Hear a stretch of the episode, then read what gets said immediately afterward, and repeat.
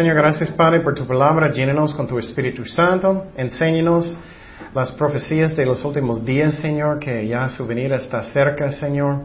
Gracias Padre por todo. Gracias Jesús por su amor, por guiarnos, por morir por nosotros. En el nombre de Jesús oremos. Amén. Ok, estamos en parte 7 de profecías de los últimos días. Y si no has escuchado los del pasado, recomiendo eso mucho para que entiendas que ya estamos cerca de la venida de Jesucristo. Estamos estudiando Ezequiel 38 hoy. Y eso es una batalla que va a pasar. Y uh, todavía no pasó. Está en uh, Antiguo Testamento en Ezequiel 38 y eso es una batalla que va a pasar en el futuro. Pero un resumen del pasado uh, poquito, ya miramos muchos señales que estamos en los últimos días. Miramos uh, que Europa ya está formando como un solo gobierno, pero no completamente unidos, como dice en Daniel, uh, la profecía de los dedos de sus pies. Uh, está pasando, ellos tienen una sola moneda y eso es un milagro. Y eh, tenemos que ver que estamos muy cerca. Um, estamos mirando los señales que ya el anticristo puede tener uh, un, un, ley de la marca de la bestia, que no puedes vender ni uh, comprar si no tienes esa marca. Eso va a pasar durante de la tribulación, que es siete años, cuando Dios va a buscar la tierra. Miramos que enfermedades están subiendo, miramos muchos señales. Israel, vamos a mirar eso hoy, ellos ya están su pueblo, su tierra otra vez. Estamos muy cerca. Tenemos que entender eso. Cualquier momento Él puede venir. Entonces, tienes que preguntar su corazón, ¿estás listo? ¿Estás lista para su venida? ¿O vas a quedar? Estudiamos el rapto el tiempo pasado y el rapto puede pasar en cualquier momento. Cualquier momento, no hay ningún requisito, puede pasar ahorita. Pero estudiamos eso semana pasada y hoy vamos a estudiar la batalla en Ezequiel 38. Y después de eso, eso es cuando yo creo que va a pasar, Después de eso, el anticristo va a firmar un pacto con Israel por siete años. Eso es increíble. En serio, hermanos, está pasando en frente de su vista. Si ves solamente hace un siglo, esas cosas no estaban pasando. Cuando yo estaba en Israel, miré que ellos están preparando los implementos para el templo. Todo lo que está en la Biblia está pasando. Estamos muy cerca. Y personas que están diciendo, bueno, mañana, eso no es sabio. Posible mañana Jesús ya, ya no vas a quedar en el juicio de la tierra. Entonces, este juicio, siete años, hablamos de eso del pasado. Israel ya está en su pueblo en el año 1948. Ellos tenían su independencia. Pero Israel todavía está joyada por los gentiles. Y estamos en los tiempos de los gentiles ahora. Y uh, eso todavía está pasando. Pero quiero decir algo muy importante. Algunas iglesias enseñan que los cristianos tienen que pasar por el juicio en la tierra. Y eso no es cierto. Si eres un cristiano verdadero, vas a subir en el rapto antes que eso. ¿Qué es la razón? Porque los siete años es la ira de Dios que Dios va a derramar sobre la tierra. Va a ser increíble. No sé si ustedes han leído Apocalipsis, pero muchísimas personas van a morir. Billones de billones de personas.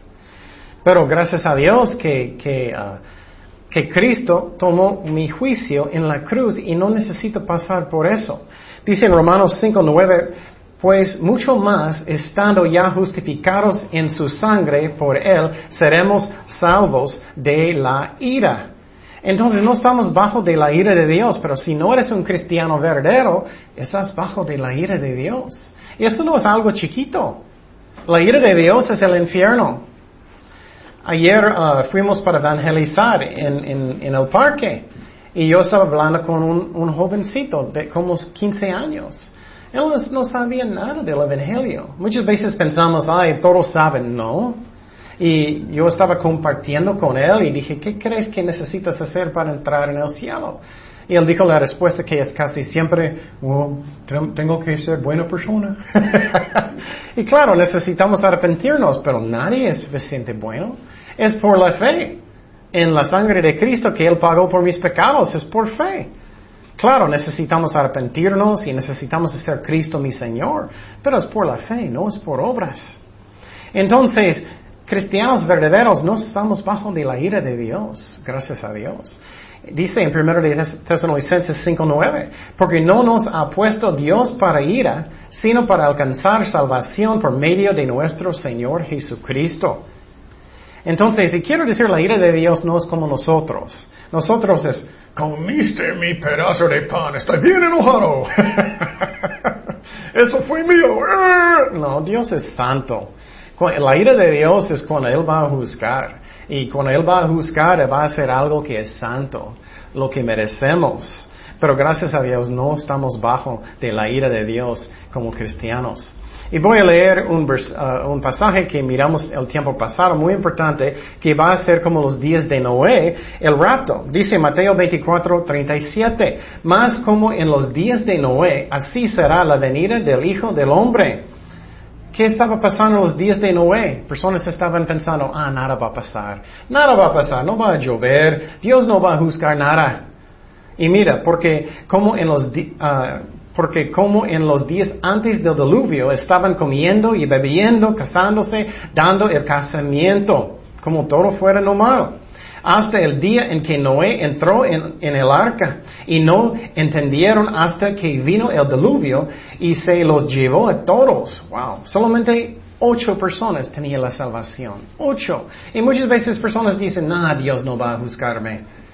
Si no arrepientes, Él va a juzgarte será también la venida del Hijo, perdón, y no entendieron hasta que vino el diluvio y se los llevó a todos, así será también la venida del Hijo del Hombre. Entonces estarán dos en el campo, mira, trabajando en el campo como normal. El uno será tomado y el otro será dejado. Dos mujeres estarán moliendo en el molino, la una será tomada y la otra será dejada. Vela pues, porque no sabéis a qué hora ha de venir vuestro Señor. Algunos maestros dicen que eso no es el rapto, pero eso es uh, el juicio. Van a llevarlos para juicio, pero yo no creo eso. ¿Y qué es la razón? Porque es algo que es como normal. Si es antes del juicio, ay, ay, ay, el mundo va a estar completamente loco. Personas no van a estar, ah, vamos a casar, vamos a hacer eso como normal. Si fuera normal, ¿no? En este pasaje sí es como si fuera normal. Entonces, cualquier momento Dios puede llevar los cristianos. Pero no es el tiempo de juicio, yo no creo, porque dice aquí que es un tiempo que es casi normal. Entonces, cuando alguien muera, ellos van inmediatamente con el Señor si son cristianos verdaderos o inmediatamente al infierno. Eso a mí es muy impresionante. Puedes imaginar despertando en la mañana, pero ya estás en el infierno. Dios no quiere que nadie va para allá, pero muchas personas van a despertar en el infierno. Y Dios no quiere, pero tienes que arrepentir y dar su vida a Jesucristo sinceramente si quieres ir. Y obedece a Dios. Entonces, el rapto no podemos saber ni el día ni la hora. Puede pasar en cualquier momento, pero sabemos los señales y ya miramos eso. Entonces, ahora vamos a estudiar algunas cosas de Israel. En Ezequiel 36, solamente voy a hacer un resumen. En uh, los uh, años de 1900, solamente había como 200 mil personas en Israel, en el pueblo de Israel, la tierra, no muchos. Y los judíos empezaron de ir allá. Y la Biblia enseña que Dios va a recoger todos los judíos en su pueblo otra vez. Eso nunca pasó en la historia de humanidad. Solamente hace 150 años no puedes decir eso. Estamos muy cerca, hermanos. Tantas señales. Jesús estaba regañando a los fariseos. Él dijo, puedes ver que hay nubes y posible va a llover. ¿Cómo no puedes ver las señales que Cristo viene muy pronto? Y tenemos que ver, estoy listo. Estoy listo para su venida. ¿O no? ¿O tengo pecados escondidos? Y Cristo va a venir y yo soy, ah, espérate, no puedes esperar. Ah, él va a venir cualquier momento y muchos tienen, muchos son falsos o muchos nunca arrepentieron. Cristo puede venir en cualquier momento. Arrepiéntate hoy. Y entonces Dios dijo que Él va a recoger todos los judíos en su pueblo, su tierra otra vez. Dice en Ezequiel 36, 24 y yo os tomaré de las naciones, los judíos, y os recogeré de todas las tierras y os traeré a vuestro país. Eso está pasando hoy en día. Y muchos están en contra de Israel. Oh, bueno, estás en contra de Dios. No estoy diciendo que ellos hacen todo bien, no eso. Pero ellos el pueblo de, son el pueblo de Dios. Ellos necesitan aceptar a Cristo para ser salvados. Eso sí. Pero son el pueblo de Dios y necesitamos apoyarlos. Y vamos a mirar una batalla, está muy cerca.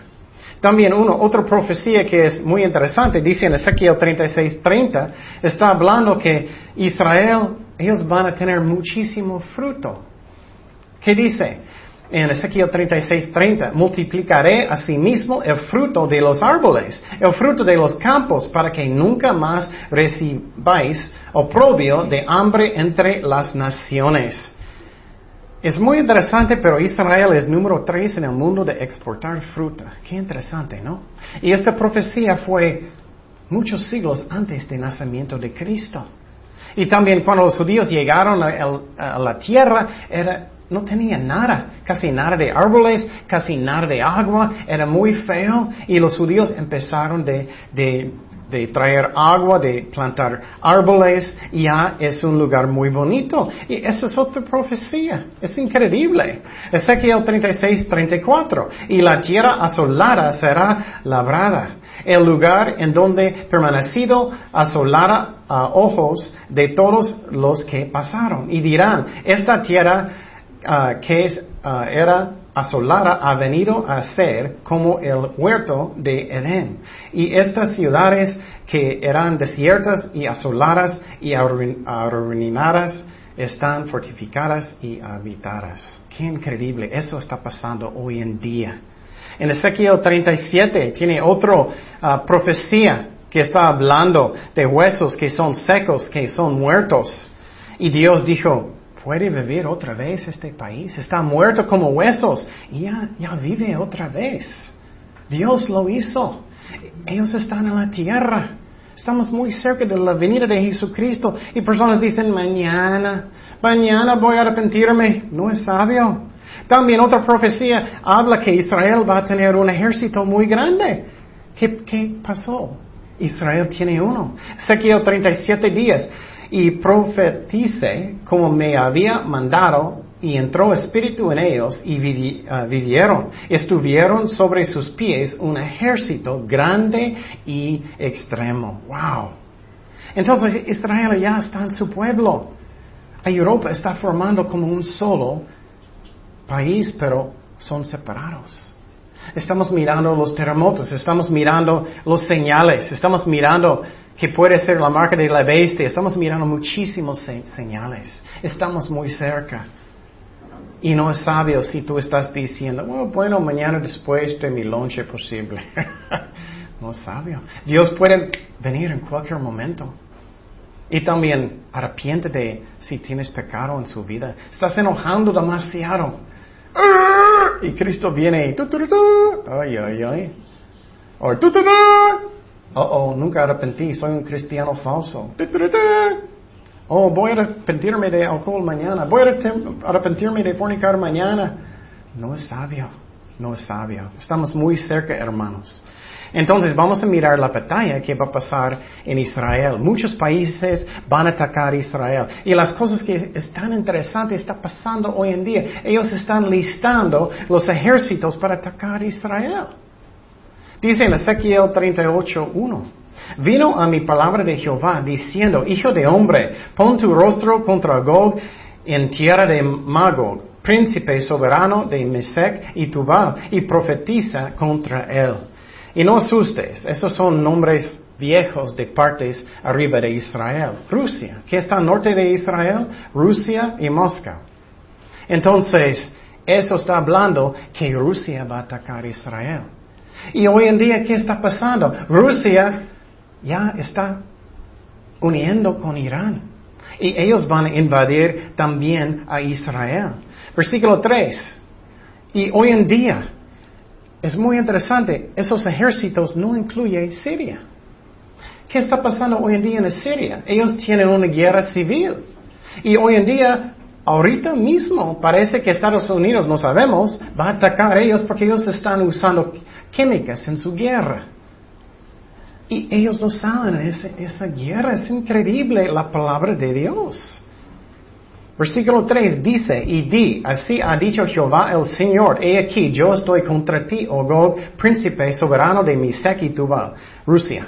Y te quebrantaré y pondré garfios en tus quijadas y te sacaré a ti y a todo tu ejército. Mira, van a atacar Israel. Caballos y jinetes de toro en toro equipados. Gran multitud de paveses y escudos teniendo todos ellos espadas. Él está hablando en idiomas donde lo que él podía entender. Obviamente hoy en día ellos tienen armas modernas pero él no sabía nada de eso.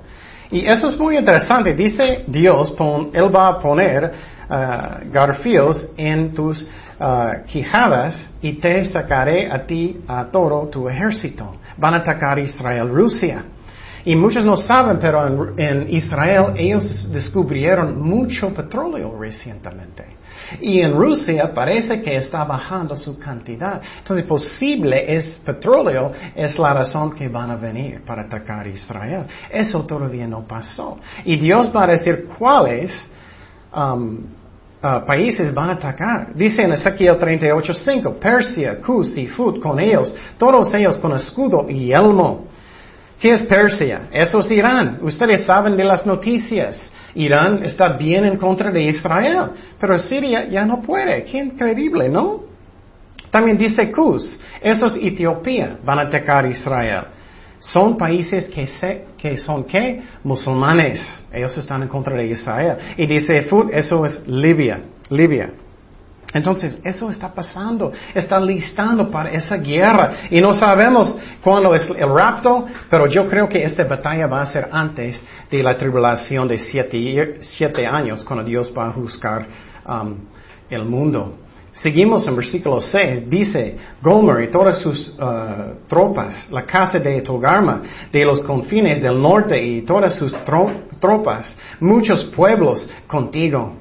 ¿Qué es Gomer y, Togarma? Eso es Turquía. Eso es Turquía. Lo que es muy interesante es que hace 10 años ellos eran amigos con Israel, Turquía. Ellos eran amigos, pero hoy en día ya cambiaron el gobierno de Turquía, ellos están en contra de Israel. Mira cómo todo está pasando en frente de su vista. Estamos muy cerca de la venida de Jesucristo. Y Siria otra vez no está mencionado, pero Turquía ya está en contra de Israel. ¿Qué milagro es todo eso? Versículo 7. Prepárate y apercíbete tú y toda tu multitud que se ha reunido a ti y sé tú su guarda.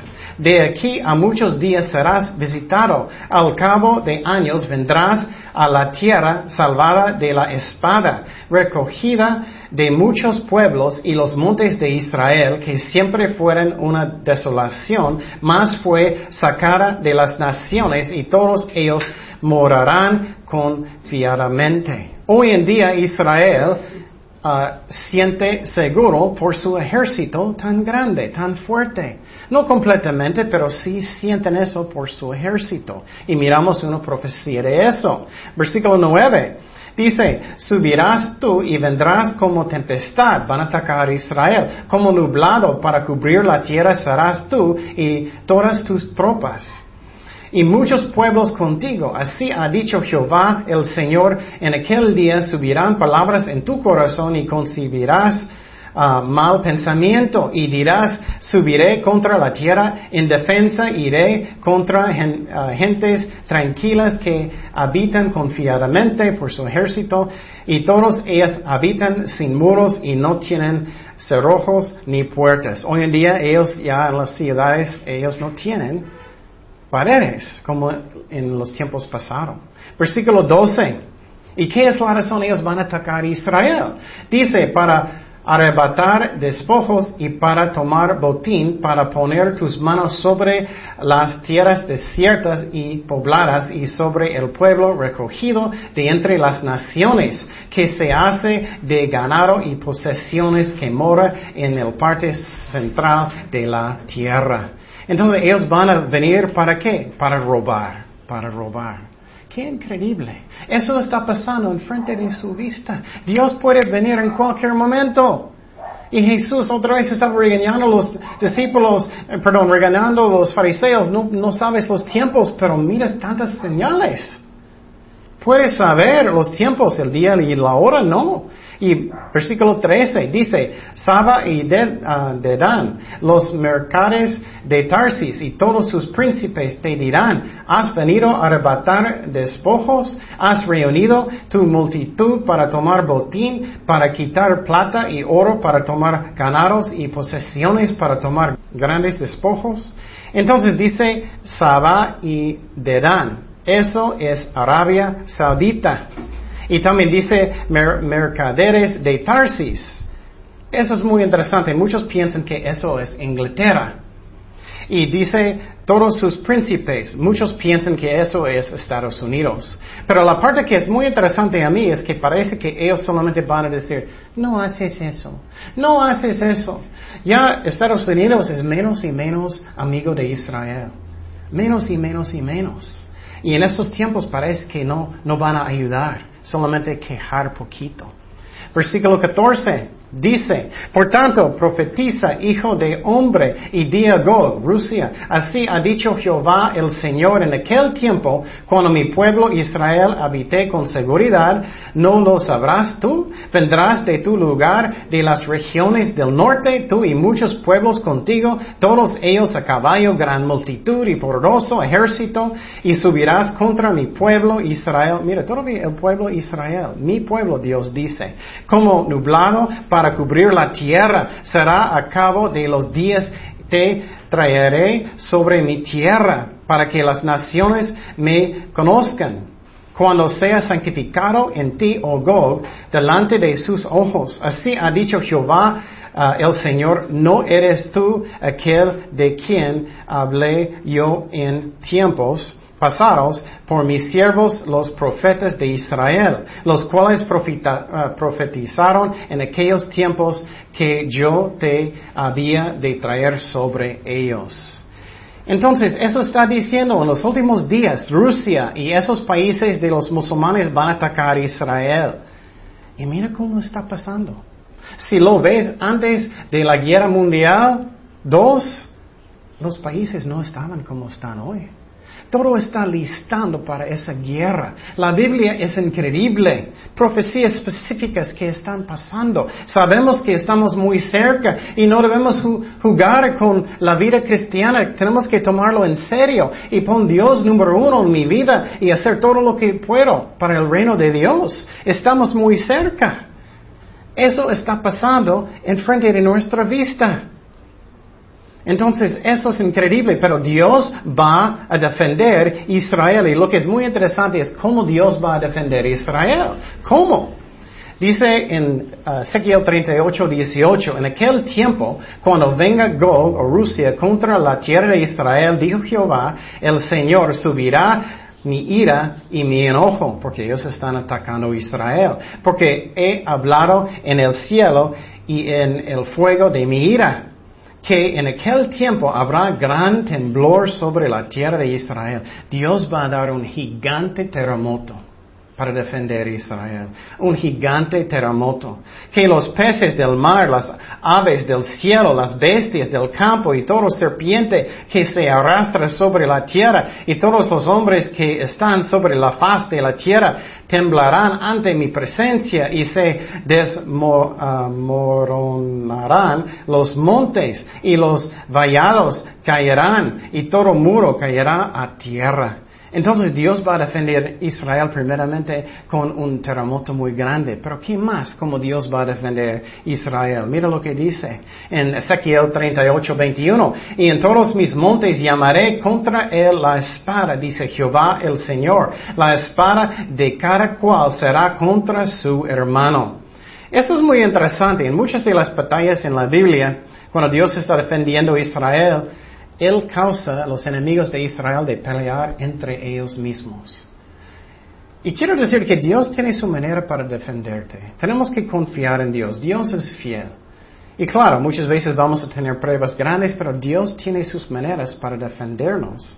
Y Él va a hacer más cosas para defender a Israel. Dice en Ezequiel 38, 22, y yo litigaré contra él con uh, pestilencia y con sangre, y haré llover sobre él, sobre sus tropas y sobre los muchos pueblos que están con él, impetuosa lluvia y piedras de granizo, fuego y azufre.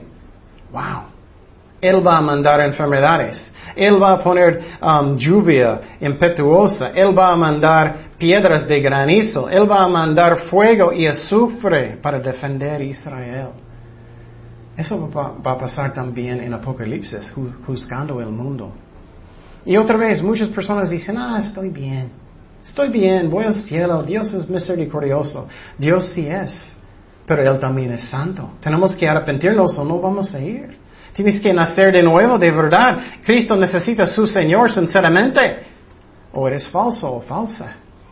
Él tiene que ser. Seguimos en versículo 23.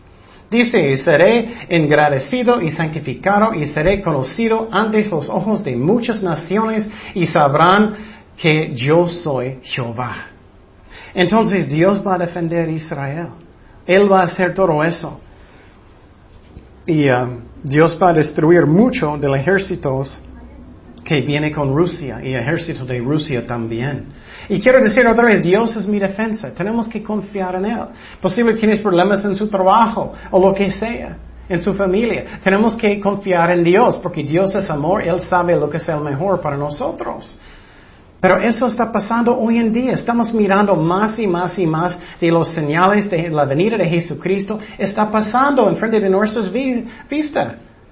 Eso es increíble. Y también muy interesante, escúchame muy bien, en Ezequiel 39, muy interesante, dice, después de esta guerra, ellos van a estar enterrando los cuerpos por siete meses. Y cuando personas están caminando en Israel, ellos van a mirar un cuerpo y van a pensar, tenemos, no tocas, pero necesitamos enterrarlo. Y eso muestra que posible eso va a ser una guerra que es nuclear. Porque ellos no pueden tocarlos, ellos tienen que enterrarlos por siete meses. Y no solo eso, la Biblia dice en Ezequiel 39 que ellos van a quemar las armas por siete años. Entonces puede ser que eso está hablando de armas nucleares. Qué increíble, ¿no? Qué increíble. Eso está pasando hoy en día. Estamos mirando los países están listos para atacar a Israel. Estamos mirando que ya Israel está en su pueblo. Estamos mirando todas esas profecías están pasando antes de nuestra vista. El rapto puede pasar en cualquier momento. Pero podemos saber los tiempos. Y necesito preguntar mi corazón, si no soy un cristiano verdadero, necesito arrepentirme hoy. La Biblia enseña que la salvación es un don de Dios, no es por obras. ¿Cuántas obras vas a hacer? ¿Veinte mil? no puedes. No es por obras, es por la sangre de Jesucristo. Él pagó todo en la cruz. Él resucitó de los muertos y necesitamos dar nuestras vidas a Él. Él necesita ser mi Señor, mi jefe, sinceramente. No solamente, ah, yo creo, pero Él no es mi jefe. Él tiene que ser su jefe. Pero la salvación es un don de Dios y necesitamos arrepentir de nosotros. Y Él va a ayudarme a hacer eso si soy sincero. Y si alguien está escuchando que todavía no han dado su vida sinceramente a Jesucristo o no has arrepentido de sus pecados sinceramente, puedes invitar a Cristo en su corazón ahora. Y si eres sincero, Él va a entrar y perdonarte por sus pecados. Oremos. Señor, gracias Padre por tu palabra que es tan increíble. Estamos mirando las profecías que están cumpliendo ahora. Y Señor, ah, te pido que me perdones por mis pecados. Te doy mi vida. Yo creo que Jesús murió por mí en la cruz y resucitó de los muertos y pagó todo por mis pecados. Gracias que ya soy perdonado, Señor. Lléname con tu Espíritu Santo, Señor. Gracias, Padre, por la salvación, que es un don de Dios, que no es por obras, porque Cristo pagó con su sangre, Señor. Y para nosotros que somos cristianos, ayúdanos a tomar las cosas en serio de Dios y ponerte primero en nuestras vidas. Ayúdanos porque ya está cerca su venida Jesús. Gracias Padre por todo. En nombre de Jesús oremos. Amén.